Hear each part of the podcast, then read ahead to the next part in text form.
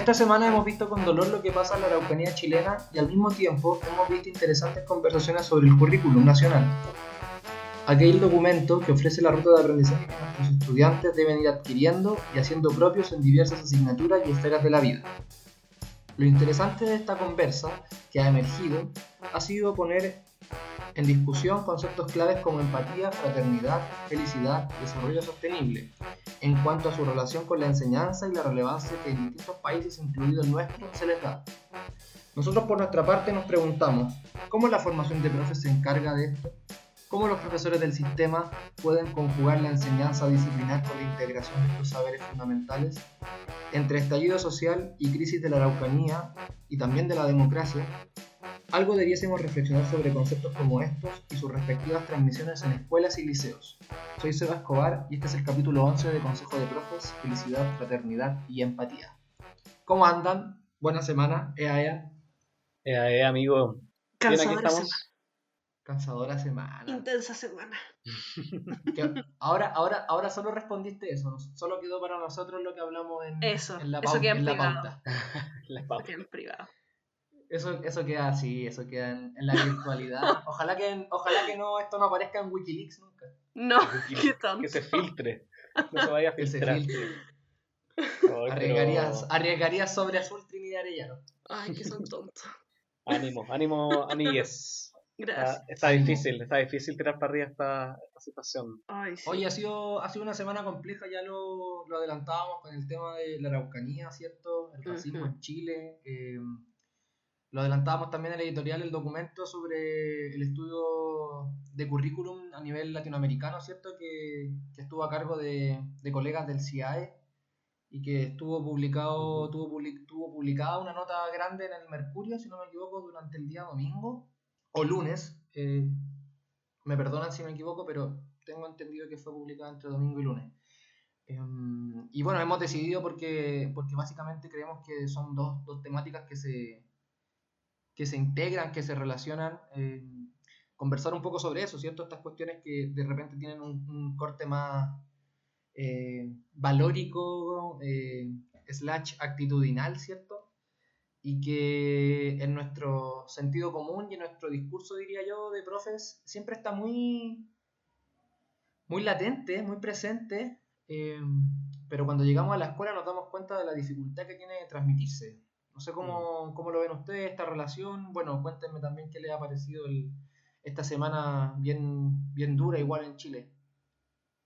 Em, yo creo que, por lo, por lo menos colgándome con esto último que decías tú, de, em, de qué pasa cuando llegan estos conceptos a la escuela, es que ahí como que entran en conflictos distintas visiones quizás que se tienen de lo que debería ser la educación. Yo siento que todavía predomina mucho, por lo menos en Chile o, o el- el- en los contextos en los que yo he trabajado, a veces se puede ver como una visión como media instrumentalista o utilitarista, así como de que los niños vienen a aprender ciertos contenidos, nomás ciertas habilidades que después les van a servir para en algún momento inserta- insertarse de manera exitosa en el mercado laboral y listo. Pero todos estos otros conceptos como felicidad, como fraternidad, como libertad, como igualdad, que, que suenan muy bonitos, no, no tienen como mucho espacio eh, en, en una educación como que quizás más que educación, yo siento que es como una especie de entrenamiento o instrucción en el fondo. Nosotros nos preparamos para que aprendan cosas concretas y que después eso lo apliquen en su vida. Entonces, eh, siento que ese es como el problema como más de base que hay en, en, en esta situación. Más allá de que obviamente es importante que aparezcan en el currículum, que estén como declarados cierto, explícitamente ciertos conceptos, también la aplicación de ese currículum tiene que ir acompañada también de la mano con cierta visión que se, tenga de cómo tiene que ser la educación. Y por eso yo también creo que no es casualidad que estemos, así como ya enlazándolo con lo último que decía, no es casualidad que estemos viendo una crisis eh, de las características de la crisis que, que tiene Chile en este momento de democracia, ¿cierto? De estallido social, de lo que está pasando en la Araucanía. Obvio, yo creo que obviamente está ligado por, con lo que pasa también en las escuelas de nuestro país, pues, con ciertos temas que quizás no se mencionan, no se trabajan, etcétera. Entonces yo creo que está muy estrechamente ligado y es lamentable que sea así.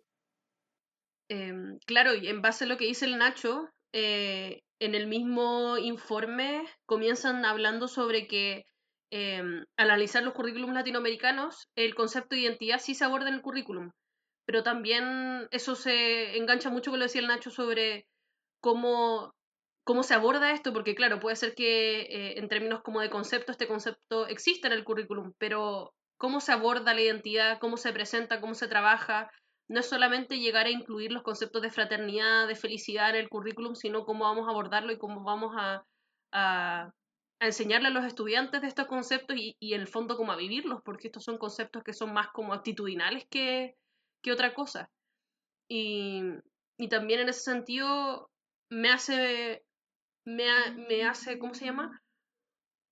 Lo considero muy importante el hecho de que se realcen estos, estos temas, de que existen ciertos conceptos que, que tienen que ver con actitudes y con formas de, de, de, vivir y de existir en comunidad y que no se están enseñando explícitamente en el aula porque efectivamente se asume que conceptos tan relevantes como la empatía, como que se aprenden, como si fuera algo como innato o incluso como, como que se aprendieran por osmosis, cuando sabemos que el, la empatía es un, es, no solo es un concepto, es un vivir súper complejo y que permea todo tipo de espacios dentro de, una sociedad y por lo tanto el ver a, personas adultas eh, desarrolladas que no poseen empatía es algo súper fuerte y es súper complicado como tanto para uno mismo como para convivir con un otro. Sí, mira, yo solamente para pa situar, para situar un poco y para poner en concreto algunas cuestiones que me llamaron la atención del informe lo revisé a grandes rasgos. Primero me llamó la atención que no se incluyó la asignatura de ciencias sociales, que me parece súper interesante para tener una, una, mirada y sacarnos este cliché extraño que no tiene explicación de por uh -huh. qué los profes de historia eh, tenemos eh, que enseñar cierto estas cuestiones que se denominan como eh, habilidades ciudadanas uh -huh. o, emo o, o, emociones o educación cívica, póngale la chapa que quieran, pero siempre como que recae en los profes de historia o en la asignatura de ciencias sociales. Eh, eso me llamó primero la atención. Ahora yo abrí el archivo de las bases curriculares eh, y les cuento que las bases curriculares de educación básica al menos eh, tienen 13 veces eh, la palabra empatía en todo su documento. Estamos hablando de un documento de 400 páginas solamente aparece 13 veces la palabra empatía y solamente está integrada en objetivos de las asignaturas de historia, obviamente, y de lenguaje. O sea, nunca se habla de empatía ni se pide nada de empatía en ninguna otra asignatura que no sea esas dos. ¿Incluyendo orientación? Incluyendo, eh, me parece que sí. Me parece que he incluido orientación acá. Sí, incluido orientación. Y cuando pongo felicidad, en las bases curriculares de eh, primero a sexto básico no me aparece ninguna, ninguna, eh, ningún resultado. No, no, está la palabra felicidad en todo el documento de las bases curriculares del ministerio eh, en 400 páginas. Fuerte. Sí, o sea, es, es, raro porque si se fijan, el documento está haciendo referencia como a, esta, a este este concepto de la educación 2030, el tema uh -huh. también, conceptos claves como el desarrollo sostenible, ¿cierto? Que, que me parecen bien, bien interesantes como para poder incluirlo en, en, en nuestra enseñanza, ¿cierto? En nuestras transmisiones, en nuestras interacciones con los cabros. Eh, pero me pasa también que desde allí como que yo hago las preguntas, es bueno también qué es lo que tenemos nosotros, ¿cierto? Cómo también nosotros eh, aprendimos, por ejemplo, el currículum, ¿sí? Eh, de hecho, el ejercicio que yo estoy haciendo es un ejercicio que yo aprendí con mi profe de currículum, ¿cachai? Como poder también ver cuál es la relevancia que el currículum da como a estas esta habilidades, ¿cierto? Eh, y el ejemplo clarísimo me parece que es el tema como de la democracia, pues, o sea, eh, y ahí lo, lo, conecto con lo que decís tú, Trini, ¿cierto? Porque es re difícil enseñar eh, como una perspectiva democrática de las cosas uh -huh. cuando nuestra tarea en, un gran, en un gran porcentaje, diría yo, eh, se transforma muchas veces eh, en autoritaria, ¿cierto? Eh, entonces, me parece que, claro, primero, eh, el currículum nacional como que no, no, no, da tanta fuerza, de manera explícita al menos, a varios de estos conceptos que están en el informe, pero además de ello, me parece que hay como un desafío también en formación, ya sea de los profes que se están formando como a los que ya estamos en el sistema, respecto a eh, el cómo eh, producir ciertas instancias de aprendizaje donde estas cuestiones se, se manifiestan, se concretizan. Eh, uh -huh. y, un, y quiero dar el último ejemplo y me callo. Eh, a mí me, toca mucho leer eh, planificaciones, me, toca, me, ha tocado, me ha tocado también acompañar en práctica a profes, eh, profes que se están formando, y es súper loco porque yo diría que las cuestiones más que más carecen los profes en este momento, en términos de planificación y gestión curricular, es justamente la integración de estos elementos y mm. además de, de concretizarlos en la clase, ¿cierto? O sea, de, de, poder, digamos, hacer una actividad donde esta cuestión se manifieste, de poder evaluar una cuestión como la democracia, la felicidad, la empatía, ¿cierto? ¿Por qué? Porque claramente eh, el centro de las clases tiende a estar eh, en lo disciplinar, y lo que se evalúa es lo disciplinar. Y las evidencias que se producen están centradas muchas veces, o la gran mayoría de las veces, en lo disciplinar. Entonces me parece que hay un conjunto de desafíos que son súper interesantes de, de poder abordar y discutirlo. Me callo, ahora sí que me callo. Sí, sí, no, de hecho ahí me, me saltan como varias ideas, por ejemplo, algo tan simple que también estamos asumiendo que quienes somos profesores somos adultos como formados íntegramente como seres humanos y cómo vamos a enseñar, creo yo, cómo vamos a enseñar algo tan potente como lo es la empatía, como lo es la felicidad, si realmente muy probablemente muchos de nosotros no somos necesariamente 100% felices o eh, mm. manejamos y conocemos lo que implica la empatía. Son conceptos que también nosotros en nuestra formación, que es como de antaño, comilla, y ni siquiera nosotros, imagínense nuestros colegas que llevan más años, eh, aprendimos todo esto, algunos tal vez con la suerte de tener eh, padres, madres, adultos que les enseñaban explícitamente cómo, cómo incorporar estos conceptos en su vida, y otros que simplemente lo saben o lo conocen por experiencias, etcétera. Eso también yo creo que es como súper importante, como yo entiendo, me imagino y entiendo por qué a los profes en formación les cuesta eh, incluir estos conceptos en sus planificaciones y, y no saben cómo hacer esta como transversalidad porque efectivamente nunca se les ha enseñado cómo hacerlo. Y, y también ahí todo lo que decías sobre cómo incluir estos temas me recordó, no sé si saben de lo que voy a hablar, pero Michael Moore, que es un documentarista conocido gringo, hizo, ha hecho muchos documentales de distintos temas y hizo uno sobre educación hace algunos años atrás. Y en ello, obviamente, fue a Finlandia. Y entrevistó. ¿Ah? Nuevamente lo saco, saco Finlandia nuevo. Y fue a Finlandia y en Finlandia entrevistó a, los, entrevistó a estudiantes y entrevistó a profesores. Y cuando entrevistaba a los estudiantes, los cabros hablaban sobre su experiencia y básicamente decían que eran como felices. y hablando con los profes, como que le preguntó a un profesor de matemática, le pregunta como, tú, eh, pensando en tus estudiantes como que van a egresar del colegio, ¿qué es lo que tú más esperas que ellos logren y que ellos aprendan en todos los años que van a estar contigo eh, aprendiendo matemáticas? Y él lo mira y le dice como, quiero que sean felices. Y el, y el Michael Moore así como, ¿qué? ¿Pero, ¿Pero qué onda? Y el currículum y los objetivos de aprendizaje como, y él como, pero es que todo eso lo aprenden después, pues como yo quiero que sean felices y todo lo demás se va a ir dando.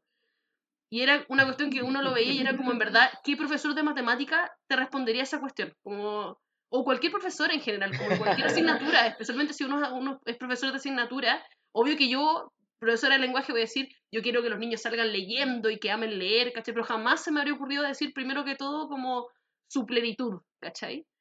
Y eso yo creo que es porque también tenemos una visión que no es holística del ser humano, como en, cuanto a educación, como que vemos a los, a los cabros desde nuestra asignatura y que tienen que lograr ciertas cosas, y obviamente que todos los profes queremos que los niños sean felices, pero no lo enseñamos explícitamente. Yo creo que eso también es un tema. Sí, a mí me, me, me pasa con eso, Trini, que, que creo que muchas veces como profes nos olvidamos de aquello que otro profesor de currículum decía, que efectivamente la, el currículum el documento curricular es la dimensión más política de la educación, ¿cachai? Es donde, está, es donde está todo en juego, básicamente.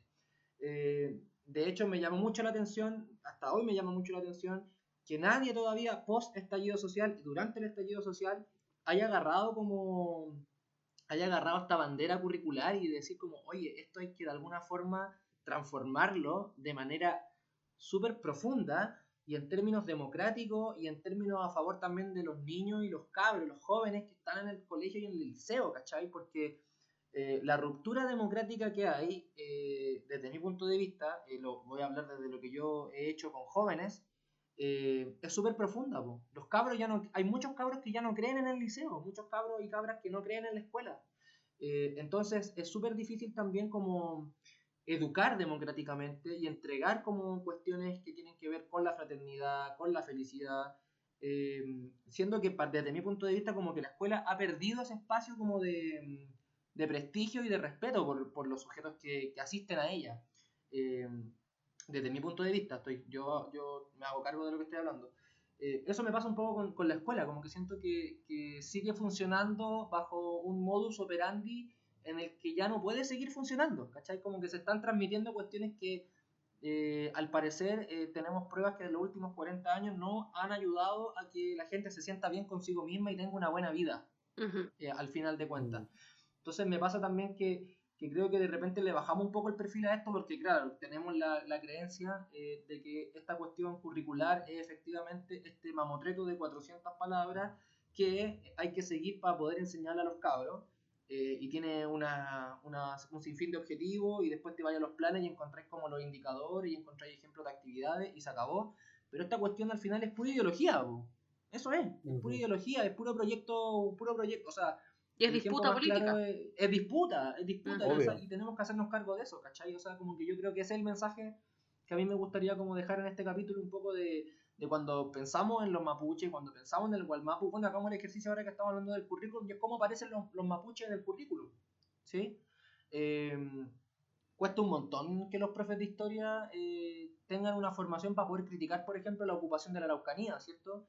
Eh, eh, y, bueno, y ahí entran otros otros dilemas también, como el lugar donde estáis haciendo clases, la política o la ideología del lugar donde estáis haciendo clases y un montón de otras cosas, pero me parece que que una cuestión a la que hay que apuntar es a eso igual. Pues como que yo siento que el currículum actual, que yo creo que en muchas cosas es bueno, yo no soy un, yo no soy para nada el profe que dice que hay que quemarlo, que hay que quemarlo y hacer uno nuevo completo, sino que yo creo que hay que primero como cambiarle un poco el rollo, por ahí por donde decías tú, ¿cierto? Que hay que dejar de lado la perspectiva tan eh, contenidista, lo diría, diría de cierta forma. Eh, pero estamos lejos también de un currículum que sea nefasto, que esté todo malo, que no sirva para nada sino que yo creo que hay que darle como chances o oportunidades como a esta disputa y, y, también como a repensar el país en el que estamos en el 2020, ¿cachai? Si en los últimos cinco años han pasado eh, cuestiones súper heavy, creo yo.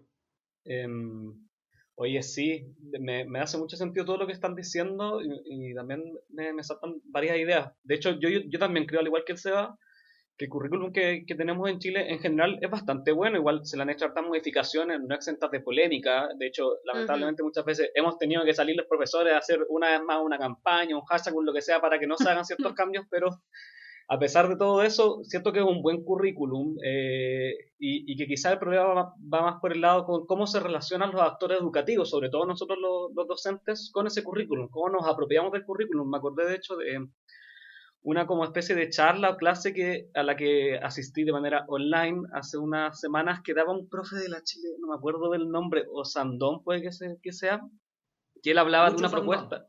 Puede ser, ¿no? Que hablaba de la propuesta de nuclearización curricular. No sé si la, sí, curriculista de la Chile, del DEP. Él, sí, él era.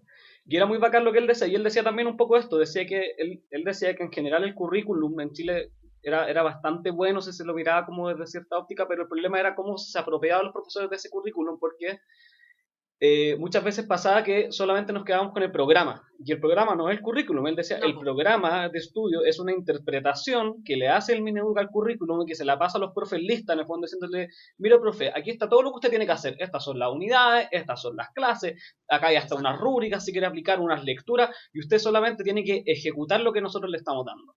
Y eso es terrible, pues, porque en el fondo estáis sacándole toda la autonomía y el poder de decisión al profesor y le estáis diciendo, este es el plan, usted aplíquelo y ejecútelo, como si fuese simplemente un funcionario que tiene que obedecer. Entonces, distinto sería si nosotros como docentes eh, nos diéramos la pega de apropiarnos del currículum, de leer las bases, que es donde está realmente el currículum, donde están todos los objetivos, y nosotros hacer nuestra propia interpretación, ¿cierto?, de lo que aparece ahí, y eso llevarlo a la sala integrando de manera holística, como plantea la Trini, tanto lo que tiene que ver con los contenidos, con la habilidad y las actitudes. Entonces es un problema, yo creo, de base súper grande porque al final, como se mantiene, yo siento esta visión media instrumentalista de la educación, de que los niños vienen al colegio a aprender ciertas herramientas que les van a servir para insertarse después en la vida de adulto, así de terrible, yo creo que pasa mucho eso en Chile y quizás en muchos otros países, eh, todo, todo como la dimensión más actitudinal, la dimensión más valórica, suele quedar un poco de lado porque no les sirven a los niños aprender valores después cuando tengan que trabajar en una oficina o en una fábrica o en lo que sea. ¿De qué les sirve la empatía o la felicidad para eso? Entonces, eh, siempre, de hecho, yo siento que a veces como que dicen como, ya, métela a tu planificación un OAT, así como para que quede un poco bonita, o incluso en la evaluación docente, ya, pero ¿qué OAT vaya a trabajar? Pero es como para agregárselo como un condimento. Sí, sí. Y, y lo otro también que me acordé ahora que la tiene hablada, ¿cierto? De que además, si nosotros como profesores queremos enseñar eh, la empatía, la felicidad, porque son cosas que se tienen que enseñar, ¿cierto? Como decía, nadie las aprende por osmosis, tiene que haber un aprendizaje mediado para que eso eh, se lleve a cabo tenemos que practicarla nosotros como decente y me acordé de una entrevista que le hacía a la Maturana, la voy a leer, perdón que me ponga aquí a citar, em, y él eh, le preguntan cierto sobre qué, qué, pasa con la escuela hoy en día, una entrevista un poco quizás vieja, pero él dice, el niño o la niña en la escuela no aprende matemáticas, sino que aprende a convivir con un profesor de matemáticas. De nuevo el ejemplo del profesor de matemáticas. Después sigue diciendo, esta relación entretenida, fascinante, algún día quizás lo motiva a seguir por su cuenta y se convertirá en un profesor de matemática o en un matemático. Un profesor a uno no le enseña algún contenido, sino que uno conoce un modo de vida. En este proceso, posiblemente uno se familiarice con las reglas del cálculo, las leyes de la física o la gramática de un idioma.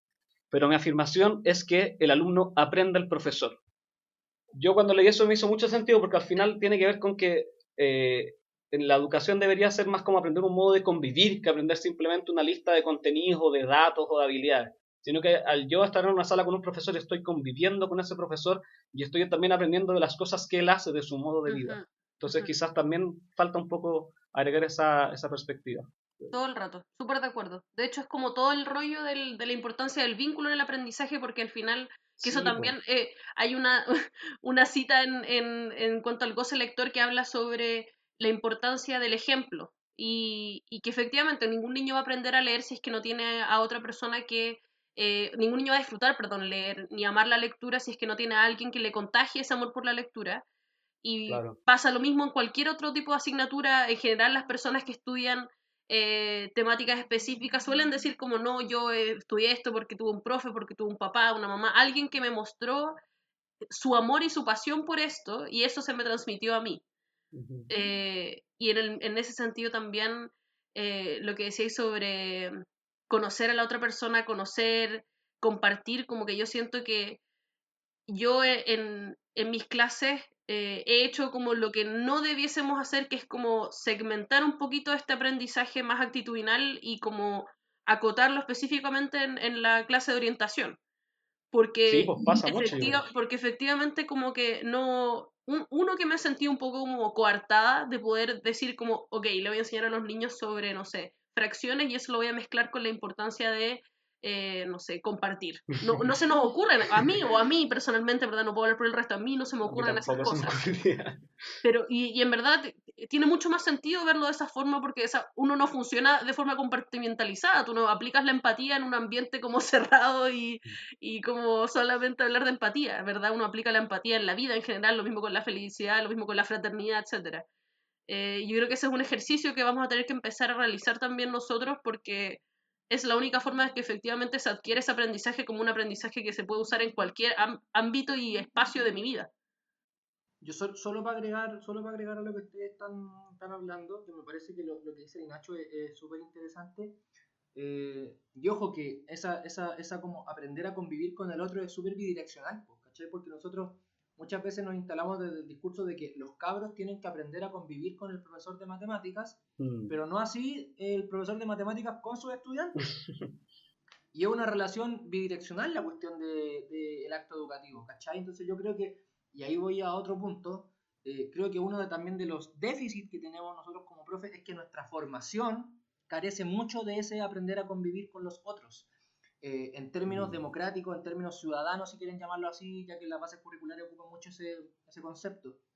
Eh, y voy a poner un ejemplo. Uno generalmente en los cursos de didáctica eh, aprende cierto a planificar, aprende a hacer actividades, aprende distintos enfoques para poder, digamos, transmitir ciertos contenidos, trabaja con las bases curriculares un montón.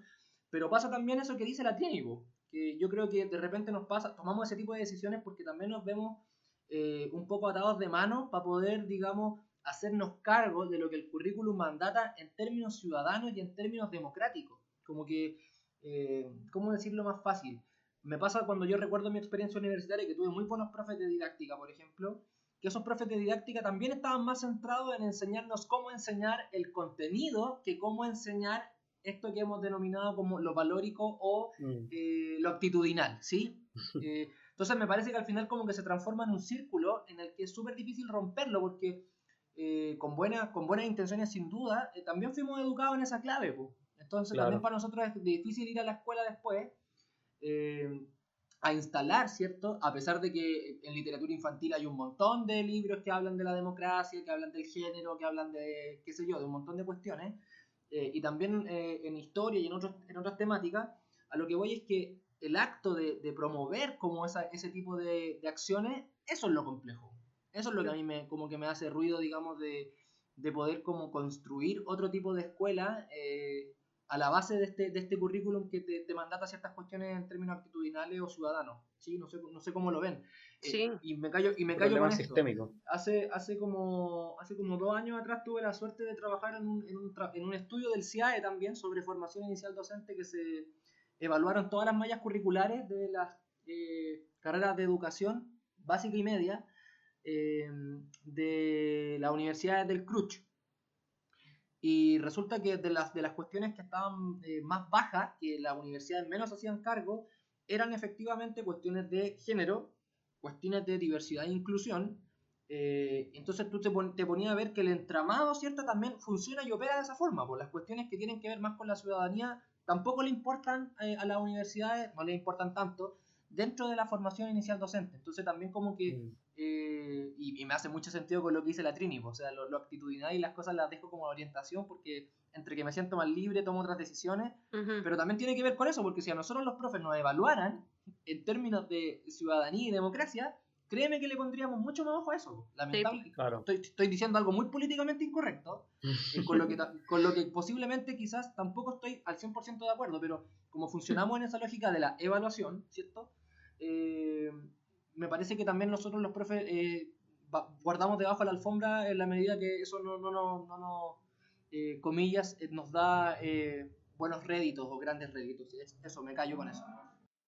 También yo creo que tiene que ver con, como que a partir de lo que se pensaba como en el problema que tenemos en general con la interdisciplinariedad y que yo creo que también va, que no lo había pensado, pero por ejemplo en la universidad se nos segmentan los ramos universitarios en términos de formación docente, al igual a como es en el colegio. Tenemos un ramo didáctica de la lectura, tenemos un ramo de, de, fondo de disciplina de matemática y de didáctica de matemáticas, pero no tenemos un espacio en el que se nos enseñe a cómo cruzar estas asignaturas y hacer trabajos interdisciplinarios, como ni siquiera en práctica. En práctica, si bien en general hacemos prácticas que son generalistas, ¿verdad? Se nos pide planificar para cada, para cada asignatura y, va como desde en, en, la, onda como del del, oh, que, que choro, se les ocurrió hacer un trabajo interdisciplinario, pero no es, un, no es una habilidad que se nos potencie y no es una habilidad que se nos enseñe como hacerlo. Entonces también yo creo que eso mermea el hecho de que después, cuando estemos en el aula, eh, claro, nuevamente segmentemos y separemos lo que queremos enseñar, especialmente si, si no se nos dice explícitamente que hay que incluirlo, como lo que decís tú, Seba, como no necesariamente creo yo que es porque, porque creemos que que no nos van a evaluar con eso, entonces ¿para qué lo incluyo? Yo creo que simplemente también tiene que ver con un tema de que no se nos dice que hay que, que, ah, como unirlo y no se nos enseña tampoco a hacerlo. Entonces es más difícil incluir cosas que a los que uno no está como acostumbrado o no ha sido formado para eso.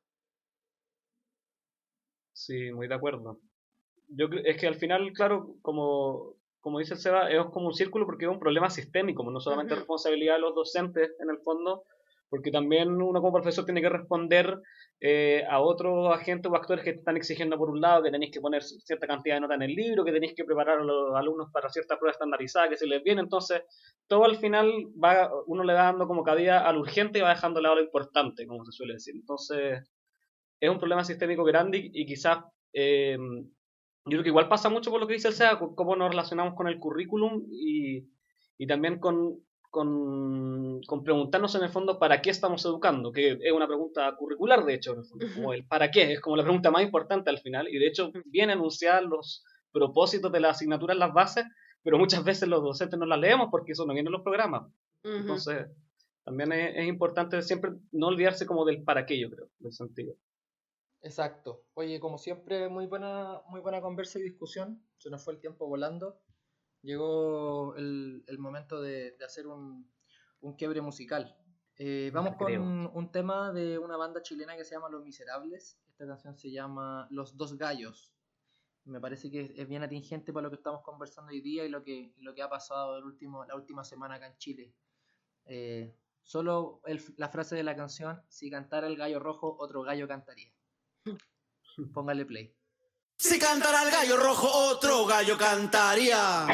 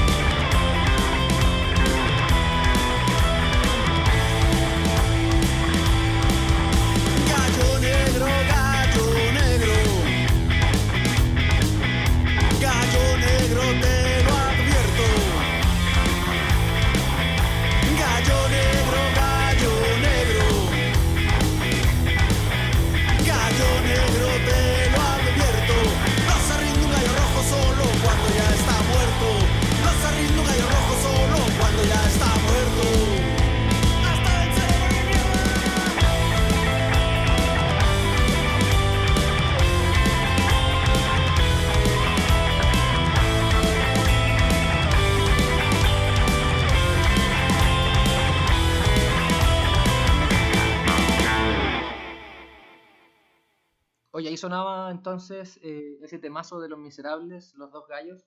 Ojalá le, le guste a la gente, lo, recontra reproduzcan en su, en su tiempo. Eh, vamos con la sección más pedida, acontecida, felicitada, comentada del último tiempo. Favorecida. En la historia de los, de los, en la historia de los podcasts.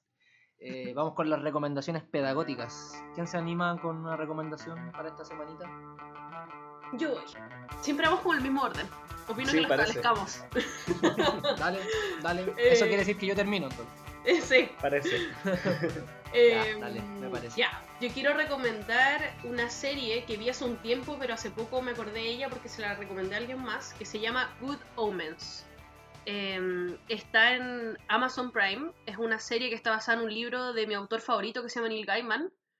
Y es la historia obviamente fantasiosa de cómo un, el arcángel Gabriel tiene que unirse a Lucifer, obviamente a representaciones humanas de ambos personajes, para encontrar a un anticristo que está, ya nació en el mundo y que va a causar el fin del universo y cómo lo encuentran. Es una serie para cagarse la risa. De verdad, sinceramente, es hilarante, es demasiado chistosa, es demasiado buena, los actores son bacanes, eh, así que la recomiendo mucho y creo que es cortita, son como Hoy no me acuerdo bien, pero creo que 8 o 10 capítulos, no, no es más que eso. Así que la recomiendo mucho. Good Omens. Bacán. Buena. Em, Muñoz. Yo traigo una recomendación, sí, traigo una recomendación más em, útil, yo creo que va a ser bien práctica para, varios colegas. Es un recurso didáctico, podríamos decir. Eh, un canal de YouTube que se llama Canal Educa, ¿ya? Eh, en donde eh, varios y varias colegas han estado subiendo como distintos eh, videos para trabajar distintos contenidos, habilidades y actitudes, ya que estamos, ¿cierto?, abarcando todo, eh, de- desde los niveles desde educación de párvulo hasta, em, hasta cuarto básico. Así que está súper completo, lo que lo estuve mirando. Bueno, debo de- aclarar que conozco a algunas personas que trabajan para este canal, entonces por eso lo conozco, la recomendación quizás viene de cerca, pero eh, está súper bueno, tiene en el fondo contenidos para distintas asignaturas, cápsulas muy entretenidas y que le pueden servir eh, a muchos colegas. Así que canal Educa, todo junto en YouTube. Tienen Instagram también. Para que lo Eh, sigan. oye. Trini, Trini, Ah, buena. Trini, te- Yo no, te- te no, quedó- ahí en el quedó- Instagram no me manejo, pero buena. ¿Te quedó claro, Trini, que el Nacho dio el dato útil y nosotros estamos da- dando recomendaciones sí. inútiles? Bueno, Inútiles, dijo el, yo, que dijo- quiera, el que quiera ver una serie, bacán, po, ¿no? El que quiera ser aunque- mejor profe, siga el dato del Nacho. Exacto, es así, tal cual. Tal cual, bueno. No, mira, te, te le iba a dejar pasar, No, pero no me lo. no. No, pero me- ¿pa' qué? Sabrás ¿Cómo se le que. No me, no me pude resistir, Ignacio. No me pude resistir. Oye, eh, vamos con mi recomendación. No. Le- les recomiendo yo esta semana que vean una serie eh, bacana, brutal igual. eh, de esas series que, que te atrapan rápidamente. Tiene solamente 8 capítulos, una temporada. La pueden ver por nuestra plataforma favorita, eh, Streamio. eh, porque no está en Netflix ni en Amazon. Pero la pueden ver de manera gratuita por Streamio. Y se llama The Act. ¿sí? Eh, por favor. eh, es de una historia basada en hechos reales. Y ya le adelantaba ya a los chiquillos que, lo mismo que cuando alguien creo que fue el pelado que recomendó el, el docu de, de Jeffrey Epstein en Netflix. eh, sí, me pasó como una sensación bien parecida, como estas cuestiones de los gringos basadas en hechos reales que uno como que queda entre perplejo, atónito, estupefacto, loco. ¿Es esto eh, real? como- sí, No puedo como- creerlo. como- como- como cosas como estas pueden pasar eh, en el 2020 eh, o hace no tanto tiempo, ¿cierto? Porque claramente esto no es una historia del 2020, pero eh, hace no tanto tiempo, ¿sí? Ujú. Eh, así que eso, véanla, eh, búsquenla. eh, Habría, Está- habría que revisar el currículum de los gringos para ver por qué pasan esas cosas. Porque Sí. seguramente hay algo en ese currículum. Absolutamente, Ay, en absolutamente. su constitución. Diosito. queridos, hemos llegado al fin. Cuídense mucho, un abrazo, nos vemos la semana que viene. Chao, Descansen. puedan. Vean el canal Educa porque así serán mejores profesores. Eso. Besos, chao. Besitos. Les quiero. Oye, comenten, Adiós. comenten en Instagram. Besos, chau. Eso, coméntenos, chao.